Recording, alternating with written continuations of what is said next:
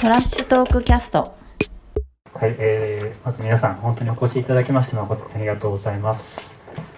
えー、今日はゲストに、えー、田中元子さんをお呼びしております。よろしくお願いします。よろしくお願いします。えっと田中さんは、えー、建築にまつわる活動をされていて、えー、路上をこう豊かにするためにはまず1階からだということで、えー、現在、えー、ランドリーとカフェが合わさった、えー、喫茶ランドリーっていうのを、えー、運営もされていますし、まあ、様々な、えー、プロジェクトをされている中で、えー、すごく面白いなというふうに思っていて、で、田中さんが、まあ、今回の本作で映し出されたブラジルの風景をどういうふうに見るのかなっていうのをすごく興味があって、はい今日はお呼びしました。よろあしくお願いしま。りがとうございますす。あの皆さんいかがでしたか？あの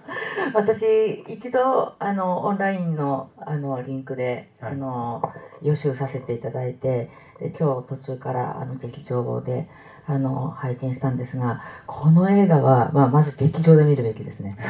あのなぜかっていうとあの街を見てる時のリアルな大きさに近ければ近いほどいいじゃないですか。確かに。なのであの、ま、音の響き方とか街に広がる風景とかあのグラフィティやスケボーのあのダイナミックな感じとか本当に劇場で見るとまるで街の一部を見ているみたいにどんどん近づいてくるっていうことがあのまず印象的だったのとなので皆さんぜひあの周りの方に劇場で見るべき映画だとお伝えください。これは劇場で見てほしいです。で、あの、すごく、うん、印象的なセリフもたくさんあるし、あの、今回、このトークの機会をいただいて、で、映画を拝見して、最後、だんだん、ただ座ってるだけの人とか、お祭りに参加する人とか、要するにグラフィティとかスケボーといった、あの悪いことする人みたいに思われちゃってる行いではない普通の人たちのさまざまな行いっていうのが出てきてあ別にグラフィティが悪いスケボーが悪いということではなくてじゃあ街に座り込んでるのはどっちとかお祭りでわーってなんかこうフェミニズムがどうとか言っちゃってんのとはどっちなのとか考えるとあのーいいか悪いかとか誰のもの町は誰のものかとかっていうことの線引きっていうのがすごくあやふやになっていくっていうこともあのメッセージとしてとても伝わりました。ありがとうございます。あの本当におっしゃる通りで、えーグラフィティとかスケートボードって、まあ、日本だとこうちょっと不良というか、うんうん街に迷惑をかける存在みたいな風にどうしても扱われちゃうんだけど、うんうんまあブラジル行くとそこの線引きがものすごくあやふやで、うんえーなんかその本当にもともとグラフィティをすごい興味があってうんリサーチをしていたんですけど、はい。その取材とかがいろいろ終わった後に街をこう出歩いていくとなんかその街にただ座ってる人とかも、うん。あれこの人も実はこうプレイヤーなんじゃないかっていうかそうそうそうそうそう。そういうふうには見えてきたんですよね。そうそうそうそうそう。そうするとあのじゃあもっともっと下げていく。は例えば派手な服を着ている私。でより目立たないようにしている誰か。これも2人しかいなかったら私の方があの例えば悪だったりなんとかって言われるかもしれないと。でさらに比較対象をどんどんこう小さくしていったらって考えるとどなたもどなたもなんじゃないか。なんていうの？スケボーや、えーグラフィティとかただ座り込むとかっていうあのーな何らかの行いが善悪ではなくてどなたも存在するという時点で街の風景を塗り替えてるわけですよね。そうですねなので我々が今ここに2人座っていることと誰もいないことでは当然見た感じ違うしで私たちこうやってパッて目開いて見た時にあグラフィティはちょっと怖いから見ないようにしようとかあのスケボーはやかましいから聞かないようにしようとかできないじゃないですか。できないです。入ってきちゃうんですね。入ってきちゃう。何でも耳に入って何でも目に飛び込んできてそれってお互いなんですよね。だから私も誰かにとって環境であり異物であり時には見たくないこう視界からそらしたいかもしれない。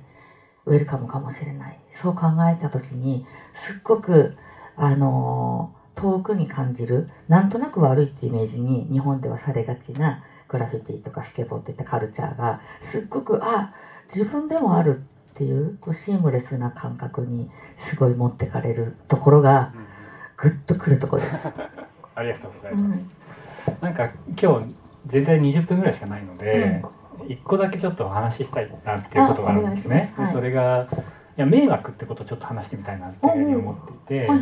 で今先ほど言ったグラフィティもあのスケートボードも、はい、やっぱりこう迷惑として捉えられている、うんうん、で今のさっきの理屈で言うと、うんうん、あのまあ、ただそこに座ってるっていうそこに立ってる歩いてるってこともある意味迷惑として映る時もある、うんうん、あのでもその迷惑っていうのをこういかにこうブラジルがうまく扱ってるかっていうのがすごく僕は本作作ってる時に感じたところなんですね。そうだから羨ましかった見ていて本当に羨ましかったそれ羨ましいっていうのは現状の日本がそれをうまく扱えてないっていうような意識があることですよね。うんうんうん、うん、その通りです。あのなんかすごい抽象的な言い方ですけど私この本作の前編通してすごくこう私として生きるとか自分自身として生きることをあの環境が祝福しているとかっていうふうにも感じていてでその祝福って単純に「わあよかったねよかったね」って祝福だけじゃなくて「おい何やってるんだ」ってノックしたりあのっていうことも含めてあなたが存在するあなたが迷惑かけてるっていうことに対してぶつかっていくところがあったり。あの例えばあのガソリンスタンドの人がこうシェル石油の人が、はい、あの怒りに来たりとか、はいで時には政治に対して怒りを爆発させてみたりとかいろんなことを見てるとそのぶつかり合いとかあなたがここにいるあなたがしてることに対して私向き合ってますっていうあの感覚が本当にそこに存在を認めているし祝福だしあのすごいそういうエネルギーを感じたんですね。なるほどなんかその、えーと方から見ると、うん、その例えばさっきのガソリンスタンドのシーンは、うんはい、まあ喧嘩そう。ある意味口喧嘩に、うんうんうん、というふうに見られてもおかしくないとそうですそうです。でやっぱり日本は、うん、なかなかそれを発生するのを、まあ、事前にこう防ごうとするっていう。圧力がある気がするんですけど。そうそう。あのかつてあの中野信子さんというあの脳科学者の方とにインタビューした時にあのどうしても大陸にあの由来のあの文化って大きなこうコミュニティであの培ってきたからいろんな人がいてあのお互いに権利を主張して時にはていうか逆にお互い権利を主張する代わりにみんなが違うあの異物が混ざっているっていうことを前提にしていると。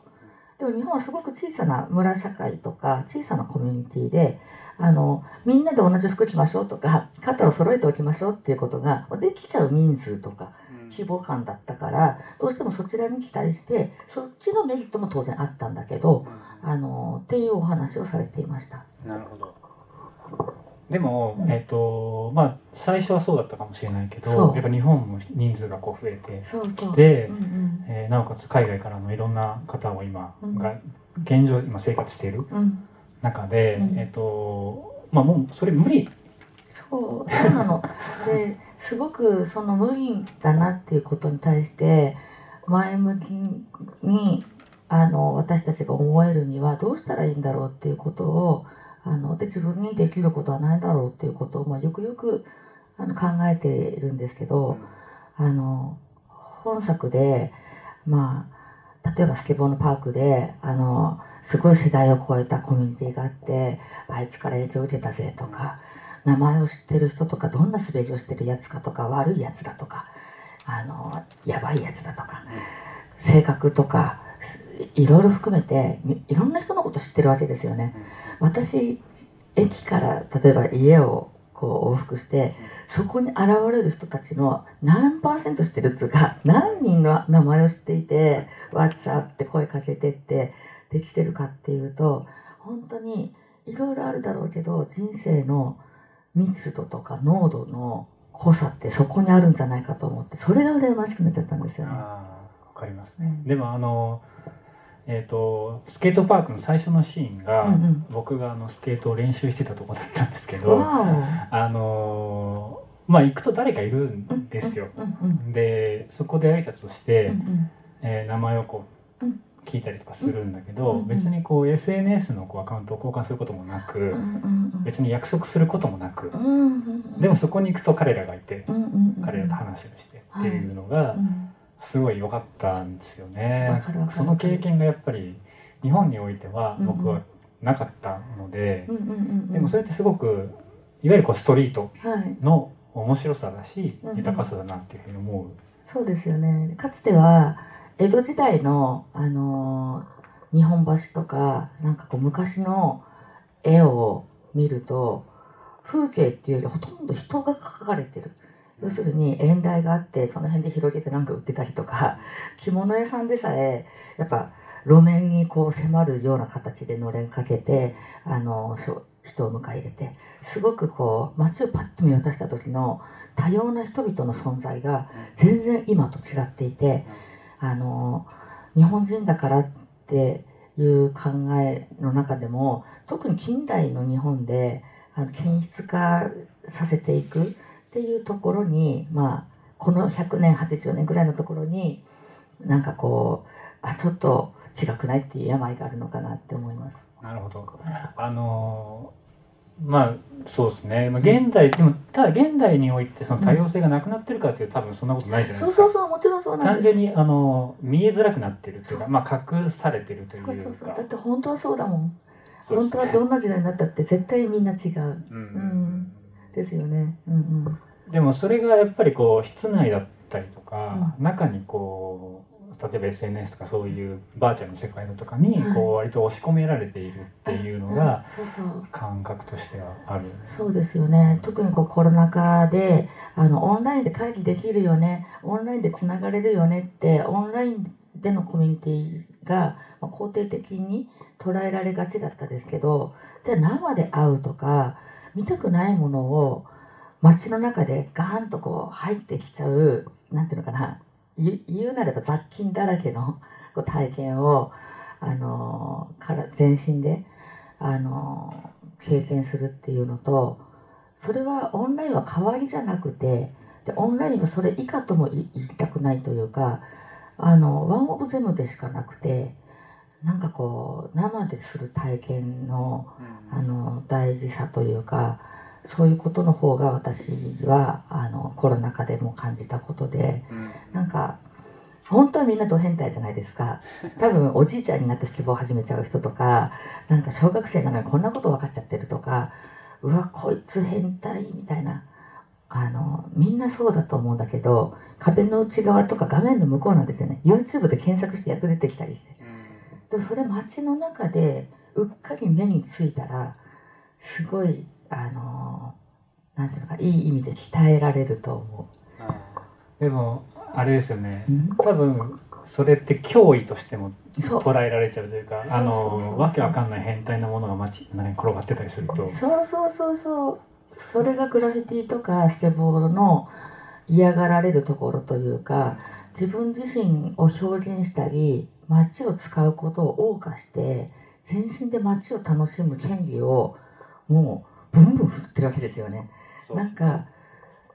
私の個人的な考えですけど特こと日本の考え方だとこの80年くらいの病ににのせいでずるいって言うんですよね。はいはい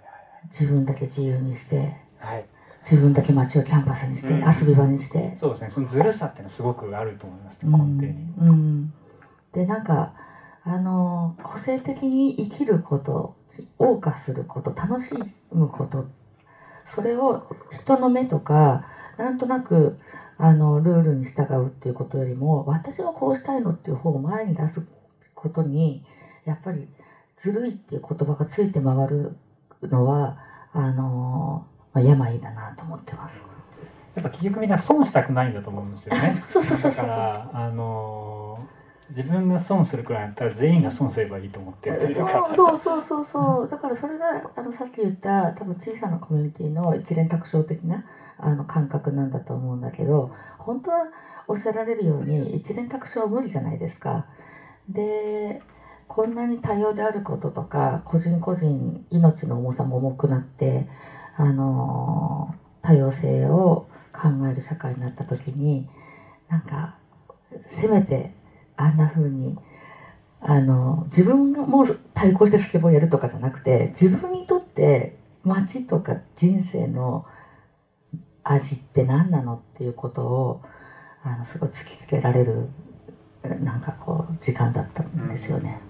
でもやっぱそういう自分とはちょっと離れてたりとか、うんうんちょっと脅威なものとかを出会うタイミングってやっぱり街だなと思うんですよ。そうですそうですそうそう。ね、この雑多な街の中でそういうのに出会うってことが、まあ、それが別に理解できたりとかうん。好きになんなくてもいいけどそう。の街があるその街にその状態があるってことがすごく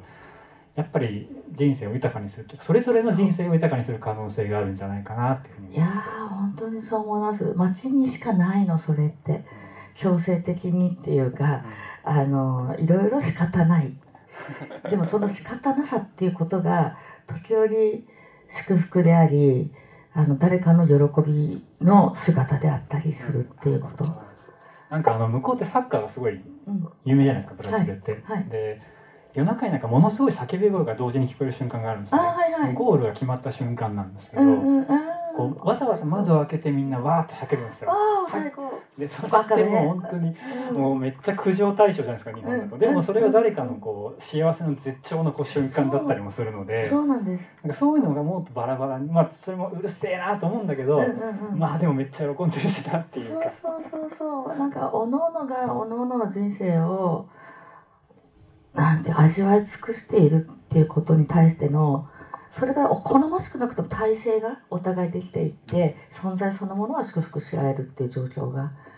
いいな憧れだなって思います。ありがとうございますちょっと時間が割といっぱいになっちゃったのでちょっとこっからっていうタイミングじゃないですか？からのっていう。そうですねまたどっかでちょっとお話ができたらあーぜひなっていうふうに思ってぜひよろしくお願いします。はい、ちょっと最後に物販の宣伝だけしてはいお願いします。えっと物販がですね3種類の本があって、えっと一つはあのコミックなんですけど、あの今回の映画のグラフィティの部分をこう描いたコミックがあります。あのリソグラフの印刷なんでぜひ帰り見てってください。でもう一つはえっと本作のパンフレットなんですけど。えー、と僕がなぜこの映画を撮ったかとかどういう経緯でこれを撮ってどういう経緯でグラフィティたちと出会ったのかっていうのが